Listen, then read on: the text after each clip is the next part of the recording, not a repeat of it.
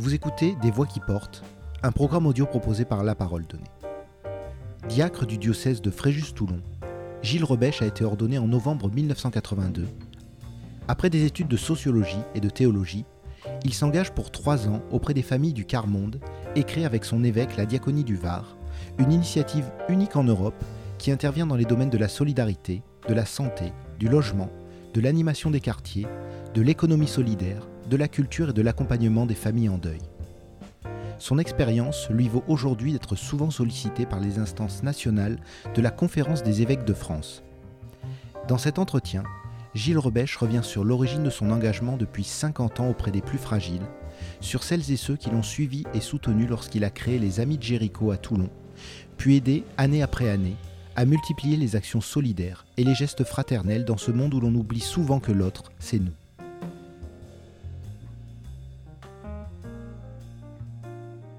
Je m'appelle Gilles Rebèche.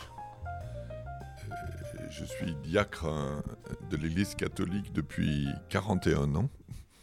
Euh, j'ai grandi à Fréjus et fait toute ma scolarité à Toulon. Diacre, ça ne veut pas dire grand-chose pour, euh, pour, le monde, mais c'est un mot grec hein, qui veut dire euh, serviteur. mais les diacres, ça existait avant le christianisme. Et d'une certaine manière, c'est un peu le même métier que toi.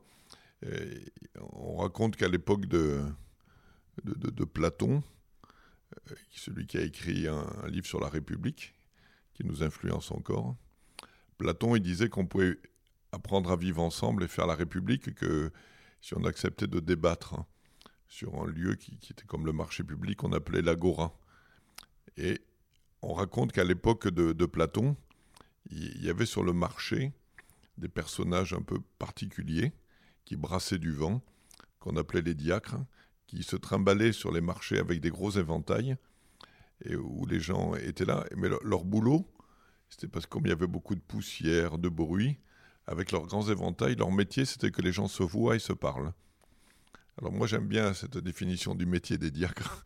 C'est que dans la, société civile, il y a des tas de gens qu'on ne voit pas parce que parce qu'ils disent rien, parce qu'ils sont invisibles, parce qu'ils sont sans voix, ou alors parce qu'ils ont tellement souffert qu'ils n'arrivent pas à s'exprimer autrement que euh, par la violence ou l'agressivité. Alors au bout d'un moment, on ne veut plus leur parler. Donc le métier des diacres depuis Platon, après ça a été repris dans l'Église, c'est d'une certaine manière un, métier de, de, médiateur, et, en particulier de, médiation avec euh, les gens qui sont les plus fragiles. Alors le mot dia, ça veut dire en, travers. Il ne faut pas confondre avec le dia de diable, qui veut dire de travers. Donc les, diacres sont ceux qui ont des actions transversales. Ils ne se laissent pas enfermer dans, dans une œuvre. Et, de la même manière, euh, ce sont aussi, quand l'Église catholique s'est mise en place, malgré son, son, projet un peu universel de, message d'amour, très vite c'est devenu une, communauté repliée sur elle-même. Donc il y a eu besoin d'avoir des diacres pour, pour, qu'elle puisse s'ouvrir aux autres.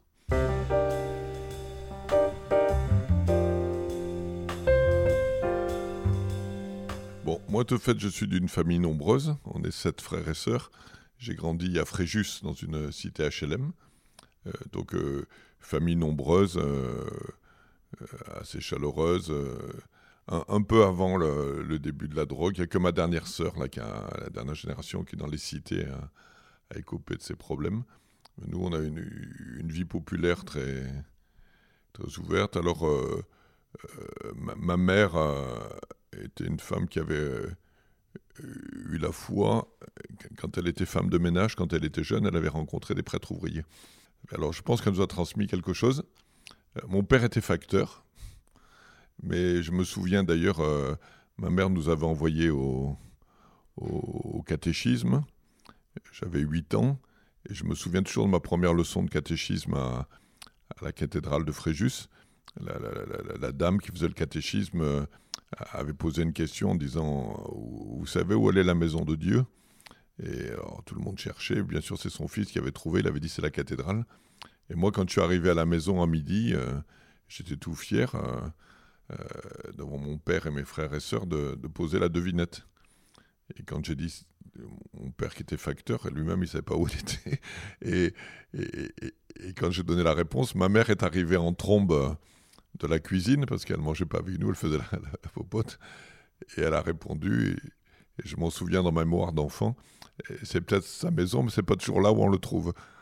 Et donc j'ai grandi dans cette ambiance familiale, à la fois d'une foi qui m'a été donnée comme quelque chose de, très important, et en même temps jamais enfermé dans les institutions et dans la religion. Et paradoxalement, alors que j'étais dans la cité, euh, euh, été touché, moi, par très, très, très, très jeune, euh, à l'âge de 10 ans, par, par la vie intérieure, le, goût de la prière et tout ça. Et j'avais l'impression de, de, trouver en moi un, monde inexploré. et, à tel point que à l'adolescence, vers 14-15 ans, je suis venu à Toulon. Il y avait ce qu'on appelait un foyer vocationnel. C'était un, lieu où se retrouvaient des ados euh, qui réfléchissaient au sens de leur vie. Alors c'était un, foyer autogéré. Euh, on avait des prêtres qui nous accompagnaient, euh, du coup j'ai fait ma scolarité à, la Cordeille à Olioul, de, de, la troisième à la terminale. Mais le soir, on rentrait en, dans, la, dans le foyer, qui était au chemin du Temple, au Pont du Las, qui est maintenant devenu un centre social. Et, et, du coup, on avait des activités à la fois de, de, relecture de notre vie, je pense que ça nous a beaucoup formés en, termes de responsabilité, parce que sur, sur les 25 qu'on était, on n'est que 5 à avoir continué dans la vie religieuse.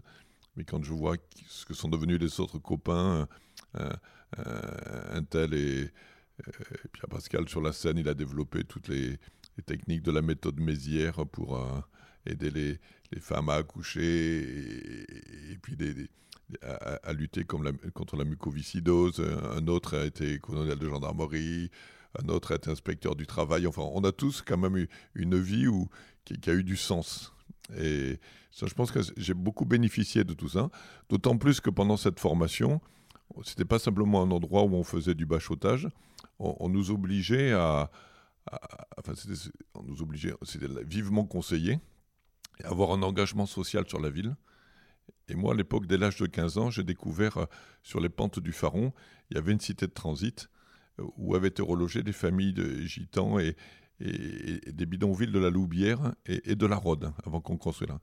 Et là, je suis allé avec une bande de copains animer un club de foot, une bibliothèque de rue. Et dès l'âge de 15 ans, j'ai découvert que dans la ville, il y avait cette cité à côté. Et ça m'a beaucoup formé.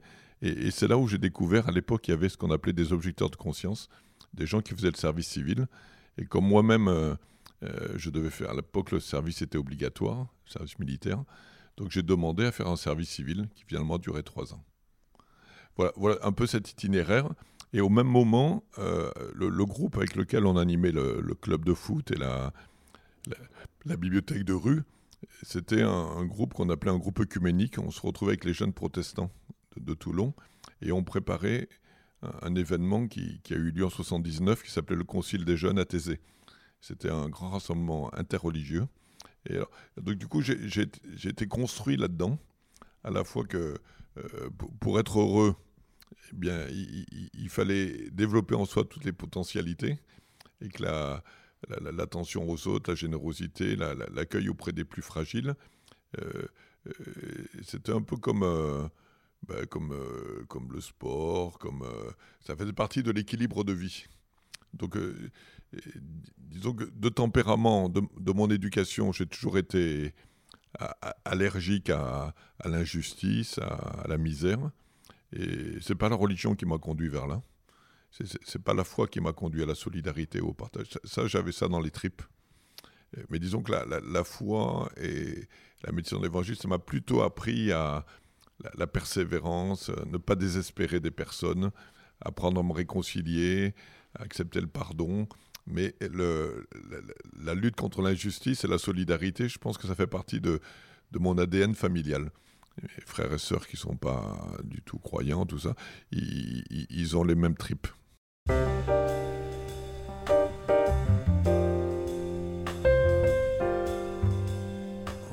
fait, je ne sais pas très bien, mais je sais qu'elle m'a été donnée. Et c'est en ce sens que je dire que je, pense être croyant. Et pour moi, il suffit pas de croire en Dieu parce que ce que je comprends dans les écritures euh, du diable, du démon, il croit en Dieu et le craint, mais c'est pas pour ça qu'il est mon ami. Mais il faut aller jusqu'au bout, c'est croire en Dieu qui croit en l'homme. Et, c'est ça qui m'a toujours impressionné. J'ai l'impression que, qu'il y avait quelqu'un d'invisible qui croyait en moi et qui croyait dans les gens que je rencontrais.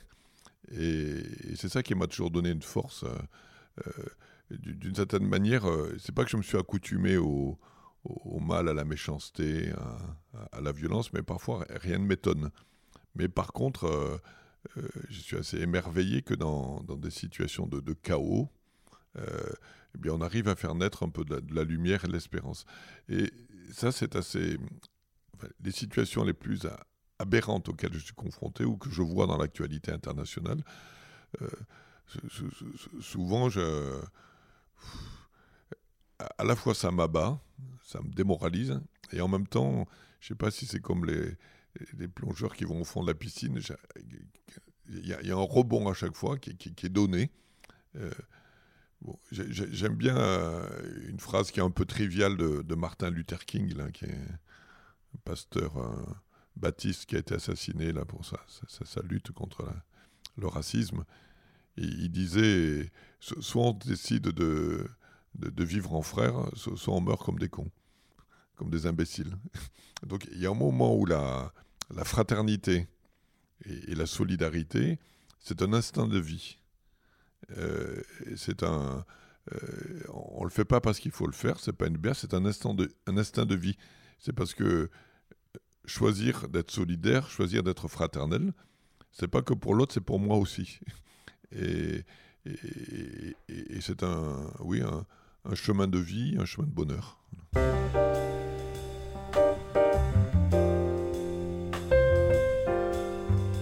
n'y a pas de, de, citadelle inattaquable du mal, il y a des citadelles mal attaquées. Pour moi, une des grosses découvertes, euh, quand j'ai fait mon service euh, civil à ATD Carmonde, dans les, je suis allé dans les bidonvilles, les banlieues parisiennes, tout ça. Ce qui m'a le plus surpris, c'est c'est les, gens qui avaient la honte d'exister. J'avais l'impression que la, la, marque de la pauvreté, c'était pas le manque d'argent ou le manque de logement, c'était la honte. Des, gens qui finalement, au bout d'un moment, finissaient par culpabiliser et se croyaient responsables de leur propre misère. Ils avaient été placés, ils, euh, avaient fait de l'atoll, et au bout d'un moment, ils étaient persuadés, ça leur collait à la peau, qu'ils étaient responsables de ce qui arrivait. Et donc, du coup, ils, rentraient dans une espèce de totalement de perte d'estime d'eux-mêmes. Et c'est ça qui m'a qui, m'a souvent marqué. Et, ça m'avait tellement ébranlé que j'avais décidé de d'arrêter mes études de théologie. J'avais fait deux années d'études de, théologie, de, séminaire, et je me suis dit, mais non, là-dedans, je vais être au service simplement d'un euh, de classe moyenne ou d'un monde bourgeois, et on, va parler des pauvres que dans les cantiques et, dans les sermons, mais il se fera rien concrètement. Alors j'étais un peu... Et puis j'ai été rattrapé euh, par les événements. Euh, on m'avait renvoyé à Toulon après comme permanent dans le mouvement ATD Carmonde au Fort-Rouge. Et j'étais tellement content de revenir dans cette cité où j'avais été jeune animateur mais le, premier jour où je suis arrivé dans la cité, euh, quand j'ai débarqué dans la cité, il y avait un, gars qui était un, des Gaulois de la maison, mais qui était en train de faire une tentative de suicide parce que sa femme l'avait plaqué, sa fille était enceinte, était au chômage. Et quand je suis arrivé pour, euh, le garroter, parce que les, gitans sont souvent frimeurs, mais ils ont peur du sang, euh, le temps que le SAMU arrive, ce gars n'a pas arrêté de me répéter je, débarquais dans la cité, mais, qui es-tu pour m'empêcher de mourir? Qui es-tu pour m'empêcher de mourir? Et moi, j'avais aucune réponse, et dans ma tête, par moment, je me disais, bah, il ferait mieux d'y passer, parce que... et quand je voyais l'état de sa situation, de sa baraque et tout ça, mais je sentais cette... Voilà, il s'en est sorti, moi aussi avec, mais ça, ça... ça, je sais pas comment dire, ça a fait péter en moi des bouchons d'une vie intérieure que j'avais un peu refoulée. Je m'étais engagé simplement comme un, militant des droits de l'homme, qui allait donner la parole aux pauvres. Là, tout à coup, je sentais qu'il y avait des questions radicales. Alors, c'est ça qui m'a poussé après à aller vers, le diaconat, revoir mon, mon, vieil évêque à l'époque, euh, qui s'appelait Gilles Barthes, on avait le même prénom, il avait l'âge d'être mon grand-père. Et, lui-même, enfin, il, m'a beaucoup encouragé. C'est lui qui m'a parlé. J'ai dit que je voulais pas être prêtre, aller au séminaire, continuer, je voulais pas avoir de paroisse. Et, c'est lui qui m'a parlé des, diacres, hein, en me disant, mais tu sais, dans l'église primitive, il y avait des diacres, euh, François d'Assise était diacre, ça a disparu. Euh, aujourd'hui, on a des diacres parce qu'on cherche des hommes mariés pour avoir du clergé marié. Il m'a dit, mais moi, j'aimerais avoir des, diacres consacrés, célibataires, pour se mettre totalement au service des pauvres. Et si tu pouvais faire ça, oh, finalement, je, me suis laissé emballer. Et une des choses aussi qui m'a ému chez ce, vieux monsieur, qui était, c'est qu'il avait eu un accident de la route. Il était fait un tonneau. Euh, et puis il était à l'hôpital et on lui avait cassé, il s'était cassé la clavicule. Et il arrive, il arrivait plus à aller aux toilettes tout seul. Et quand j'étais allé le voir à, la clinique, il, faisait la soupe à la grimace. J'ai dit, mais ça n'a pas l'air d'aller. Et il était un peu dépressif. Il me disait, mais non, j'ai tout fait faux dans ma vie. Et il me dit, il me dit si tu savais, il me dit, je demande pardon à Dieu. J'ai mis souvent des médailles à, Lourdes à tous les gens qui s'occupaient des malades. Euh, ou dans les associations caritatives à ceux qui s'occupaient des pauvres. Et il me dit, je me suis trompé. Maintenant que j'arrive plus à aller aux toilettes tout seul, je réalise qu'il fallait mettre des médailles à tous ceux qui supportent qu'on s'occupe d'eux. Alors, souvent, et, il m'avait dit, j'espère qu'on va créer ensemble une diaconie, et que la diaconie, ça ne sera pas simplement le catalogue des œuvres qu'on fait du bien pour les autres, mais ça sera plutôt que tu sois capable de faire passer un état d'esprit, et que tous ceux qui supportent qu'on s'occupe d'eux, à cause du handicap, du chômage, de la misère, eh ils ne se sentent pas redevables, mais qu'ils soient considérés comme des frères hein, et des sœurs. Donc ça, ça m'a beaucoup marqué. C'est pas pour ça que je résiste à, te raconter le catalogue des activités, mais disons que je le mets en préambule parce que pour moi c'est très très important. Euh, la fraternité, la solidarité, euh, c'est d'abord une, une, ambiance et donc dans toutes les associations que j'ai montées, j'ai toujours euh, veillé à ce que ce soit des lieux où il y ait de la convivialité, des, des, lieux où les gens se sentent accueillis tels qu'ils ne se sentent pas redevables. Et aujourd'hui, parfois, je, je, suis très, très peiné quand euh, je vois des structures, euh, parfois même que j'ai pu monter, qui, qui, tombent dans des histoires très administratives et où la, la, la, précarité devient simplement une action de, de, boulot euh, et où il n'y a plus de principe espérance.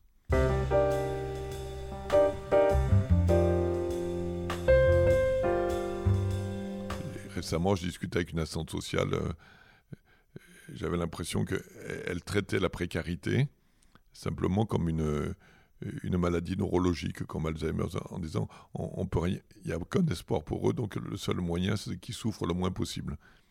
ça, ça, me révolte encore aujourd'hui. Pour, moi, il ne faut pas gérer la misère, il faut lutter contre la misère. Voilà. alors, ça m'a amené au fil des années. Bon, la, première grosse action qui, existe encore, euh, qui, qui, pour moi est un peu emblématique et euh, fait connaître sur Toulon, c'est, je venais à peine d'être ordonné diacre, ça faisait quelques, quelques semaines que euh, euh, a, fermé à Toulon le, restaurant social, la soupe populaire. Et, alors que monter dans la rue euh, des, gens avec des petits cartons, c'était un franc à l'époque, parce qu'il y avait eu la fermeture des chantiers navals de la Seine. Il y a beaucoup de mecs qui avaient construit des maisons et puis qui s'étaient surendettés. Et puis pendant le surendettement, ils avaient mis en, un peu en péril leur vie de couple, leur vie de famille. Ils avaient eu des aventures. Leur, femme avait eu des aventures amoureuses ailleurs. Ils se sont retrouvés sans rien. À la rue.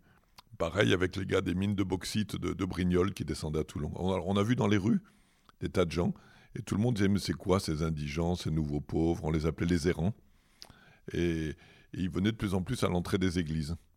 Et, c'est là où Monseigneur Madec, qui était mon deuxième évêque, m'a dit il faut que tu fasses quelque chose, c'est ton job, tu es diacre. Et, c'est là où j'ai fait le tour des associations caritatives de l'époque, l'entraide protestante, le secours catholique. Euh, il a que l'armée du salut qui m'a répondu présent, mais tous me, regardaient à l'époque.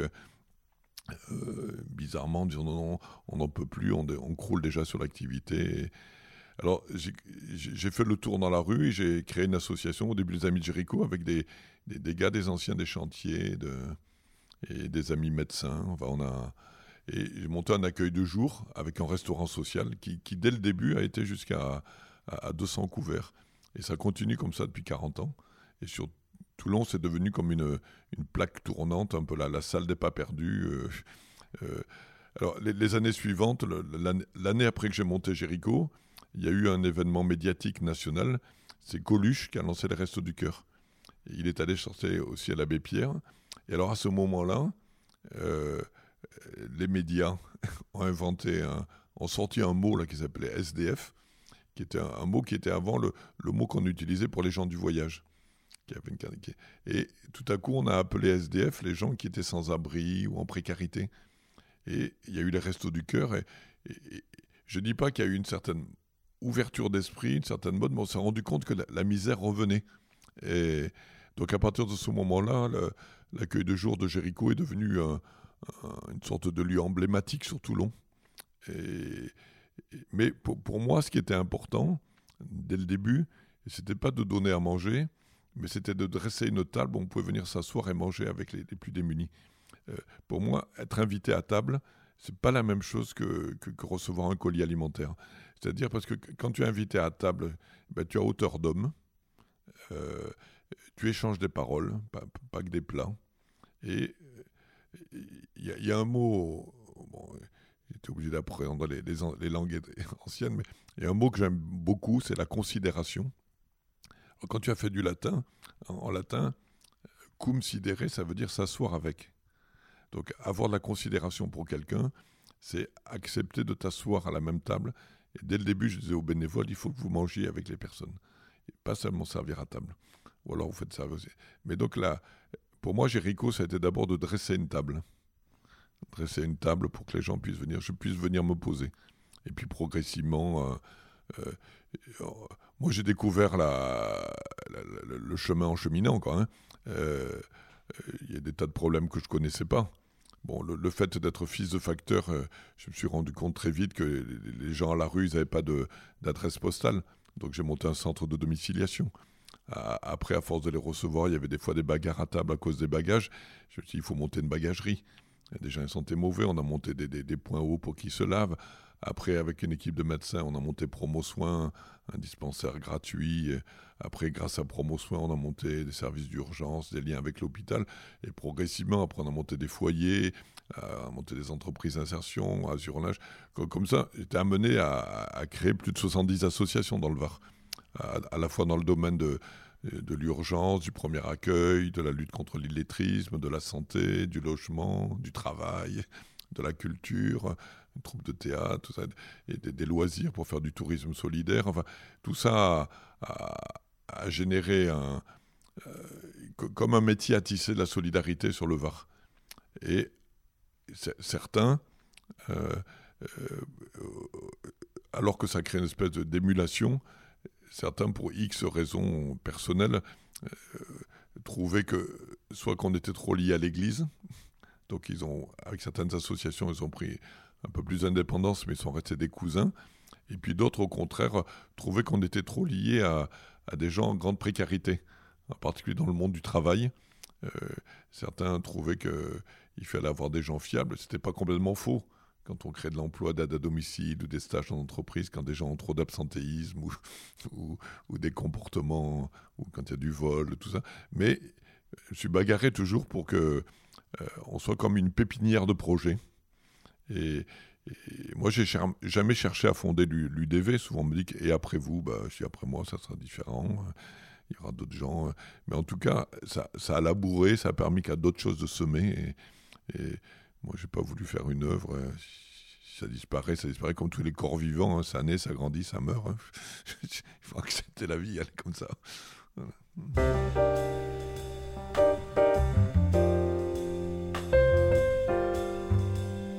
De fait, comme le, cri de l'abbé Pierre, euh, l'élan de, Coluche, tout ça a ranimé le,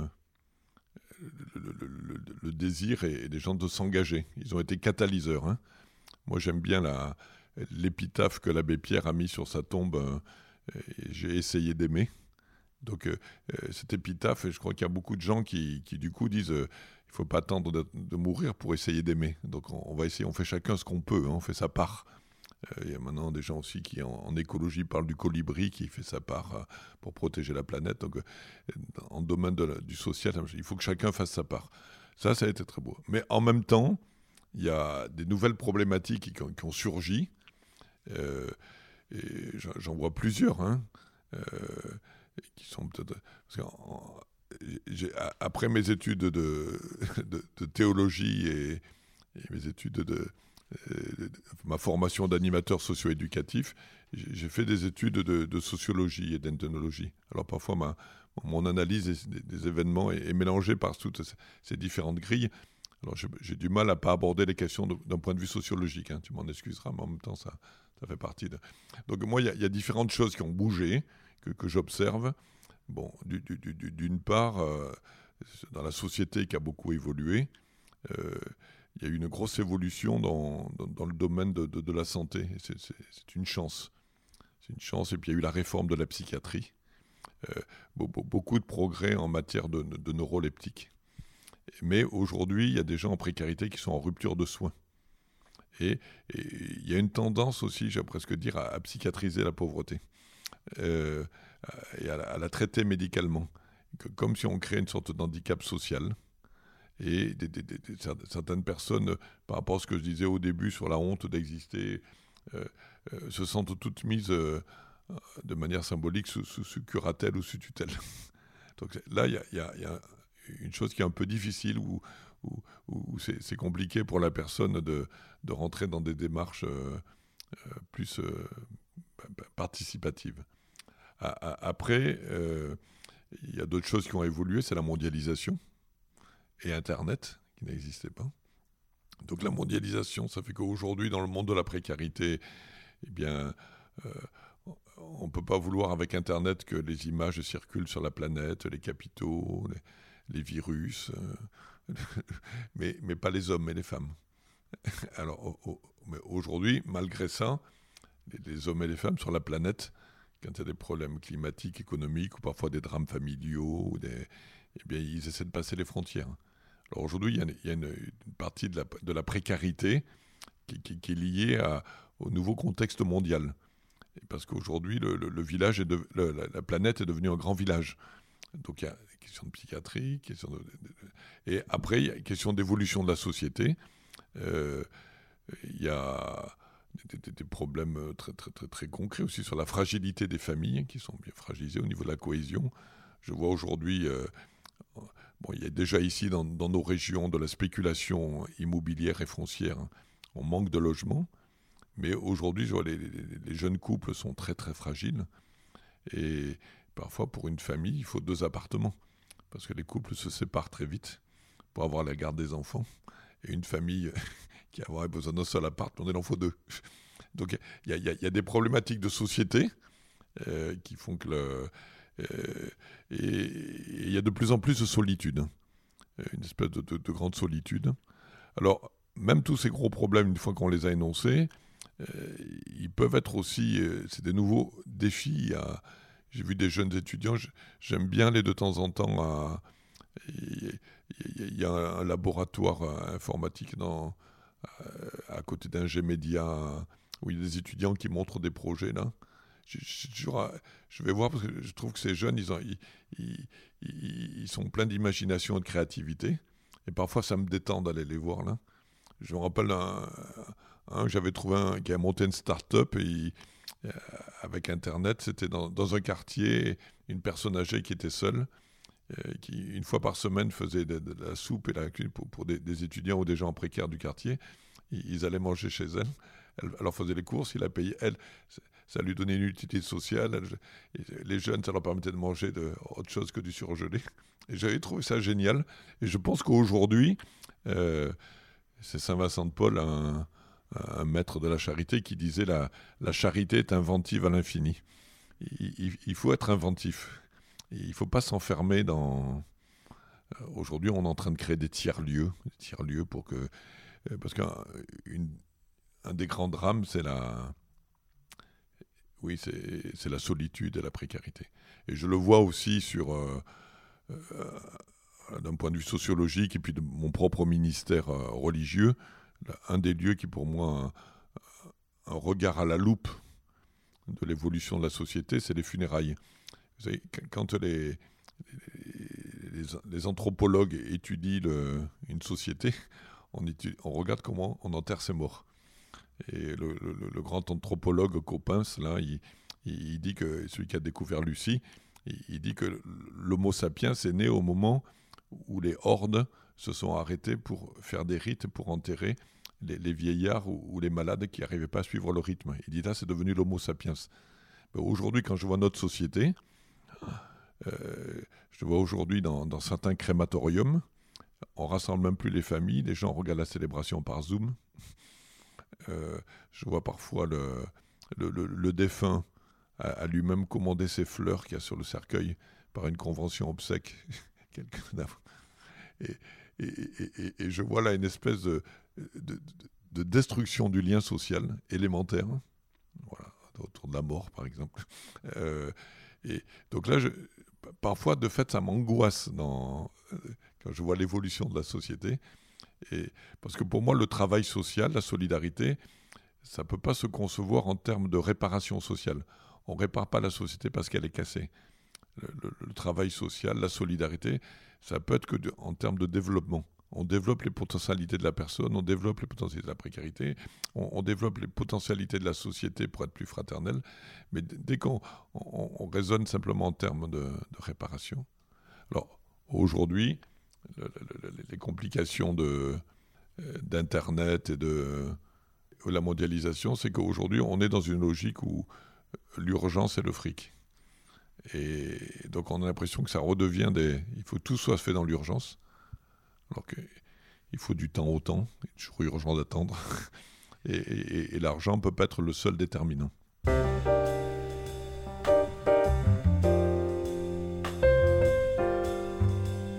On mise le maximum sur, sur la famille. Hein. Je vois même les, familles roms, comme quand elles sont à la rue, ou les familles migrantes, le fait de rester avec leurs enfants, et pour les enfants de rester avec leurs parents. Euh, la famille, en tout cas, même si c'est une famille monoparentale, c'est le premier rempart contre l'exclusion. Enfin, donc c'est le lien fondamental du, lien social. C'est vrai qu'on essaie de tout faire. Là, actuellement, on a ouvert, euh, pendant la période Covid, un accueil de jour à, à Saint-Jean-du-Var, qui est géré par Jéricho, pour des, souvent des jeunes mamans qui, pendant le temps du Covid, étaient à l'hôtel, se retrouvaient avec des bébés ou, qui, ont été, comme disaient les Africains, enceintés pendant le voyage sur les bateaux, pendant la traversée. Et qui et donc là, on a, on a, monté un lieu familial, il y a aussi des jeunes couples à, la rue, pour, essayer qu'ils se retrouvent euh, de manière en, famille. Donc, euh, moi, je ne souhaite pas que les familles et les enfants, les bébés, par exemple, à Jéricho, viennent à Jéricho où il y a des gens qui sont marqués justement par des problèmes d'addiction, d'alcool, de toxicomanie. Et je trouve qu'il faut trouver un peu des, lieux un peu protégés. Et puis avec des partenaires comme euh, les apprentis d'Auteuil, on a, on, a monté à, Toulon une maison d'enfants à caractère social, où là on essaie d'accueillir en tout cas les fratries entre elles. Pour pas, même des enfants qui ont été placés par la justice, qui, qui restent en fratrie, entre frères et sœurs, parce que la fratrie aussi, même même si la fratrie, dans toutes nos familles, on a toujours des contentieux avec des frères ou des sœurs, c'est quand même une aspiration à la fraternité, c'est là où on apprend les choses.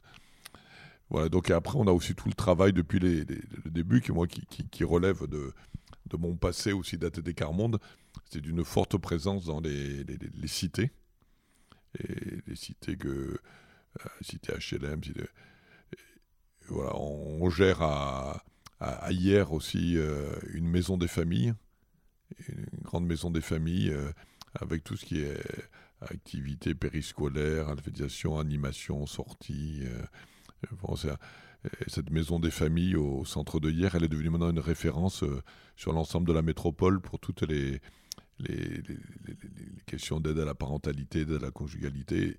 Voilà, on est, maintenir le lien de, l'enfant, en tout cas avec sa mère, avec son père quand c'est possible, avec toute la famille, ou parfois c'est qu'avec les grands-parents.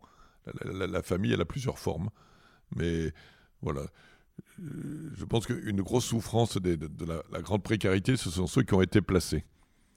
Et le placement dans, l'histoire de, beaucoup, il y a beaucoup de chocs post-traumatiques à cette affaire-là.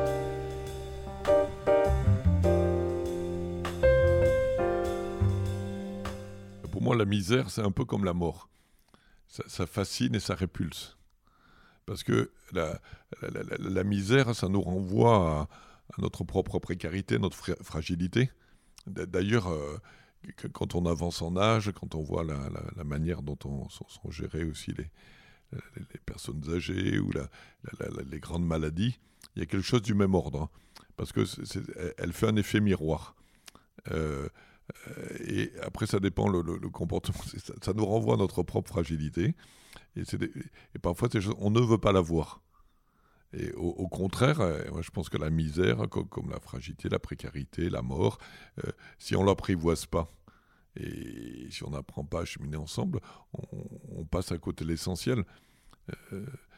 alors, ce, qui fait peur dans la misère comme dans la mort, c'est de souffrir.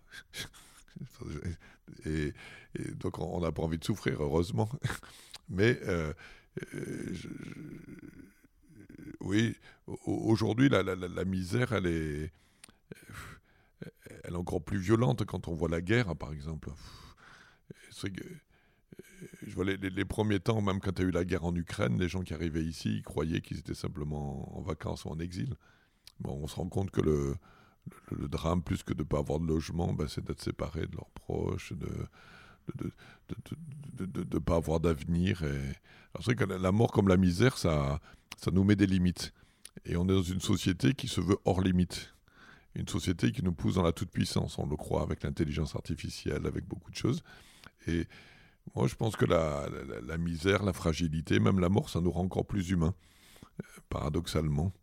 Et, refuser de, de regarder la misère, la fragilité, même la mort, c'est devenir inhumain. Et d'ailleurs, on le voit, les, les, brutes, même dans la, dans, la, les guerres et la violence, que c'était au Rwanda, là on le voit avec le Hamas, ou avec le, c'est qu'on ne considère pas l'autre comme un, comme un être humain. Voilà. Même dans la manière de parler, on, en parle comme des, des cafards ou des ou des terroristes. on, arrive. Je, connais. Il y a un proverbe berbère que j'aime répéter souvent. C'est quand j'ai vu l'autre de loin, j'ai cru que c'était un fauve. Quand je me suis approché, j'ai vu que c'était un homme. Quand je lui ai parlé, j'ai vu que c'était mon frère. Donc il y a, la misère, si on la regarde de loin, on en a peur. Si, on s'approche, et puis si on rentre, on peut rentrer en, en lien d'amitié. Quoi.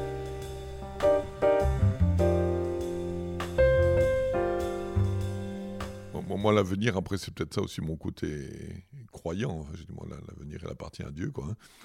Il faut que je renonce aussi à vouloir tout maîtriser, même de l'avenir. Ça ne m'appartient pas. Donc, euh, j'essaie de faire euh, au jour le jour ce qui, ce qu'en conscience, je pense que je dois faire. Hein. Après, je sais que l'avenir, enfin, pour moi, mon avenir, il est un peu derrière moi, on peut dire. Même, même si. Euh, j'aime bien toutes les rencontres, les imprévus, et je suis curieux de tout. Donc ça. Euh, mais c'est vrai qu'aujourd'hui, euh, je vois l'éco-anxiété des jeunes, tout ça. On, a de quoi être inquiet sur l'avenir de la planète quand on voit la, crise écologique. Euh, quand on voit la bêtise, enfin de, la logique des ventes d'armes dans laquelle on, est mêlé nous-mêmes je, vois aussi aujourd'hui les, plus gros conflits, même s'il y a, la Terre Sainte et, l'Ukraine aujourd'hui, là où il y a le plus de morts, c'est au Congo. Et je sais que je suis complice parce que c'est à cause des minerais qui s'occupent des smartphones et tout ça. Et c'est d'avoir une, conscience éclairée, garder de la lucidité, euh, ne, pas se prendre pour un juste, parce que je suis moi-même complice de ces guerres. J'habite à Toulon, euh, un port militaire, et je sais que l'économie française fonctionne avec les ventes d'armes. Et en même temps, euh, je ne vais pas m'enfermer dans une culpabilité qui me qui m'empêche d'agir. C'est assez complexe. Donc, euh, je n'ai pas les éléments et toutes les clés pour préparer l'avenir. Aujourd'hui, je vois même dans le travail social, compte tenu de la, de la difficulté qu'il y, a en France, le, les services d'aide à la personne sont le premier employeur. Et aujourd'hui, il y a des, grosses entreprises euh, à niveau national qui arrive et qui absorbe toutes les petites associations pour faire de l'entrepreneuriat social. Il y en a deux ou trois dans le Var qui sont arrivés. Euh, c'est créateur d'emplois où finalement le, pauvre, l'exclu devient finalement le, le, lieu de production pour créer des emplois. C'est pas et, alors il y a des, grandes entreprises qui font dans, dans l'EHPAD, dans le SDF, dans le handicap. Euh, et ça, ça me fait frémir parce que je vois, on est sur des logiques euh, purement gestionnaires où c'est plus les budgets prévisionnels qui comptent, les agréments.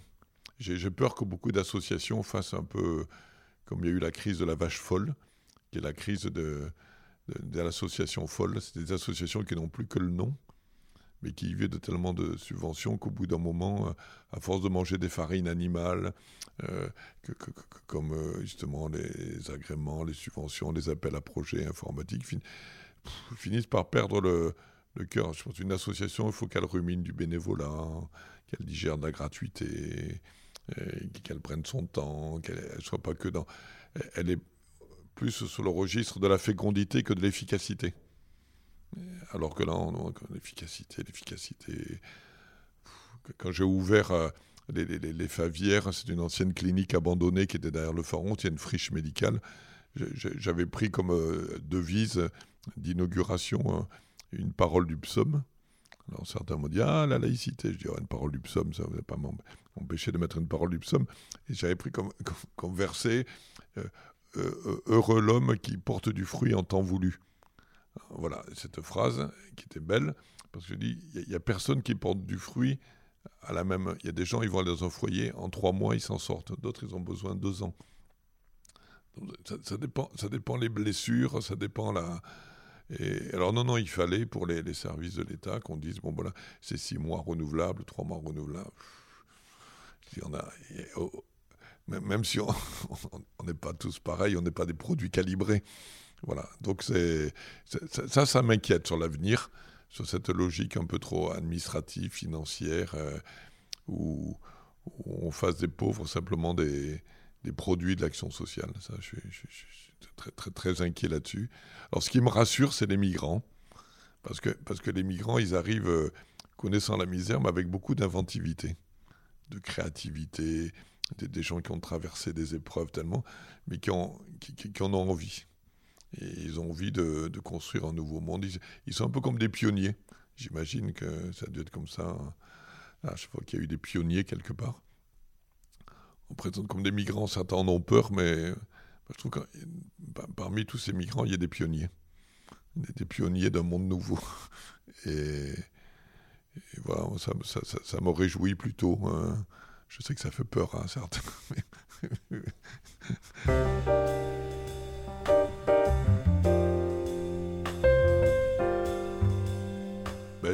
Jean Castex, moi je l'ai connu quand il était jeune, euh, il, avait 30 ans il était venu directeur de la, de DAS à Toulon. C'était au moment aussi où il y avait le, Front National à Toulon.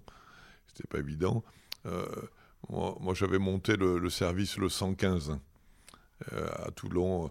Je l'avais monté ici à, partir de Jéricho. Et, pour avoir du standard téléphonique, j'étais à la paroisse de la Garde. J'avais mis créé une petite armée de, de mamies insomniaques qui étaient toutes contentes la nuit de répondre au téléphone. Certaines étaient anciennes assistantes sociales, tout ça, éducatrices. J'avais trouvé aussi des vieilles religieuses qui avaient été travailleuses familiales qui répondaient le soir, tout ça. Bon, finalement, on m'a dit que c'était pas assez professionnel. Ils ont repris le, SAO. Et, donc, euh, et c'est là où j'ai eu l'idée de, créer le SAMU social. Et, mais un, des seuls qui, qui, avait manifesté son ça, ça, avait été Jean Castex. en plus, il était célibataire à l'époque, il était dispo, tout ça. Et on avait fait le bus de nuit ensemble. Et donc voilà, c'était un. Il y avait cette petite histoire d'amitié. Bon, après, il est parti. Moi, j'avais, pas... bien vu qu'il était Premier ministre, mais euh, je n'ai pas cherché à. Et puis un jour, il est venu à Toulon et il y, avait, il y a trois ans, c'était pendant le Covid. Euh, et la préfecture me dit, euh, voilà, il y a le Premier ministre qui passe et il aimerait rencontrer des gens qui l'ont marqué à l'époque et tout ça. Je trouvais sympa. Hein. alors il m'a dit, bon ben voilà, s'est revu, il me dit Ah, ben t'as pas vieilli. Je suis un peu quand même.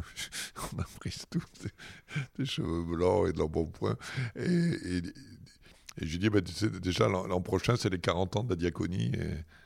Alors, je sais pas s'il a retenu ça. Et, donc, il y a eu cette proposition de sa part de, remise de la Légion d'honneur. J'avais déjà refusé deux fois. Parce que. Euh, ça, me semblait décalé avec ma vocation de diacre. Hein. Et je trouvais que c'était un peu déplacé, comme je t'avais raconté de l'histoire de Monseigneur Barthes, c'était, décaler le, projecteur de, des intéressés de mettre sur, sur ceux qui s'occupaient des autres et pas ceux qui supportaient qu'on s'occupe d'eux. Bon, après, j'ai, j'avais dit, même dans la presse, que j'avais choisi les gens sans honneur, ça avait vexé aussi l'association des légionnaires de. Bon, finalement, Jean Castex a été très très délicat, elle n'a pas insisté. Et après, j'ai reçu un autre appel téléphonique de. Euh, c'était Madame Borne qui devait devenir Premier ministre, qui me dit Mais l'ancien Premier ministre a, redonné votre nom. Et puis, c'est quelqu'un qui était hyper délicat, qui m'a dit Écoutez, euh, il y a un de ses oncles résistants qui a refusé, ça l'a beaucoup. Et, dit réfléchissez-y, mais euh, on nous a dit que vous risquiez la refuser. Alors, euh, alors j'en ai parlé autour de moi. Donc j'en ai parlé à mon curé à la cathédrale qui m'a dit euh, écoute Gilles, ça devient de l'orgueil que de refuser. Tu, tu, tu, te crois au-dessus des autres pour qui tu te prends de refuser quand on t'offre une bouteille de vin ou tu l'acceptes. Donc c'est pas toi qui le réclame, tu n'es pas obligé de la porter. Il m'a dit tu, dois accepter pour, pour, pour, toi et puis pour tous les bénévoles et les gens qui. Et puis a une autre personne euh, qui n'était pas là, qui, était une amie, euh, psychothérapeute, à qui j'avais discuté de ça, parce que j'avais dit, moi, je. Bon, il y avait des difficultés aussi sur Toulon. Il y, avait Hubert Falco qui était en mauvais point, mon évêque aussi, qui était sur un siège éjectable. Ça faisait beaucoup de choses. Je me disais, ouh là là, moi, je veux peut-être être discret. Puis j'avais dit, j'ai peur aussi par rapport à d'autres associations, tout ça, que ça rende jaloux. Et, elle m'avait dit, écoute, ne te pose pas ce genre de questions, c'est une question euh, mal placée. Elle m'a dit, pose-toi plutôt la question, qui ça va rendre heureux Elle m'a dit, tu, vas rendre des gens heureux Pose-toi cette question. Et, de fait, ça a été ma, grande euh, découverte, que cette remise à la d'honneur, ça, ça, a donné beaucoup d'honneur, de bonheur à plein de gens. Et j'ai même eu des, justement des mamies en EHPAD qui étaient d'anciennes bénévoles qui m'ont écrit en disant euh, Il y a longtemps que vous n'êtes pas venu me voir, mais de voir ça dans le journal, c'est comme si vous étiez venu me voir. Enfin, j'ai senti que ça. Et puis j'ai même eu du, mal à, à, limiter les invitations, tout ça. On m'avait dit pas plus de 50, c'était 250. Mais c'était de. je me suis rendu compte que ça a fait plaisir à beaucoup de militants associatifs, à beaucoup de diacres de toute la France aux, gens en précarité aussi, des, gens à Jéricho, beaucoup de gens étaient très très très touchés, euh, et même, au diocèse. Enfin ça, donc euh, et puis euh, Jean Castex est tellement chaleureux et que ça, s'est bien passé. Donc j'ai voulu que ça se passe dans, dans, l'église de Chalucé, parce que Chalucé c'était le nom d'un évêque qui a fait le premier hôtel-dieu de Toulon. C'est un petit clin d'œil pour dire que J'étais pas le premier, que je ne serais pas le dernier. Donc l'avenir, eh ben, il y aura un autre Chalucé ou un autre Gilles Robert, il y aura quelqu'un d'autre. Il y a eu l'abbé Outric, il y a pas mal de gens qui, qui, surgiront comme ça. Je pense que ça fait partie du, du projet d'amour de Dieu. Il, il, suscite des vocations, ça, je ne fais pas de souci.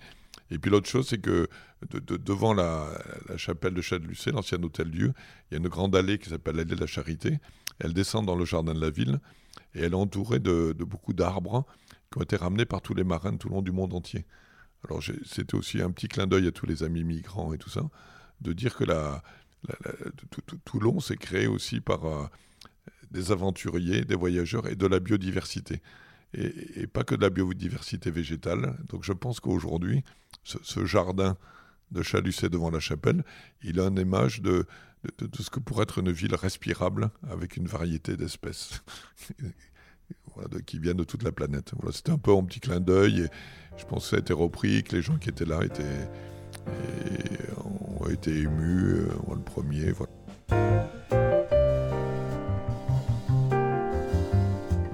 Merci d'avoir écouté cet épisode de La Parole Donnée.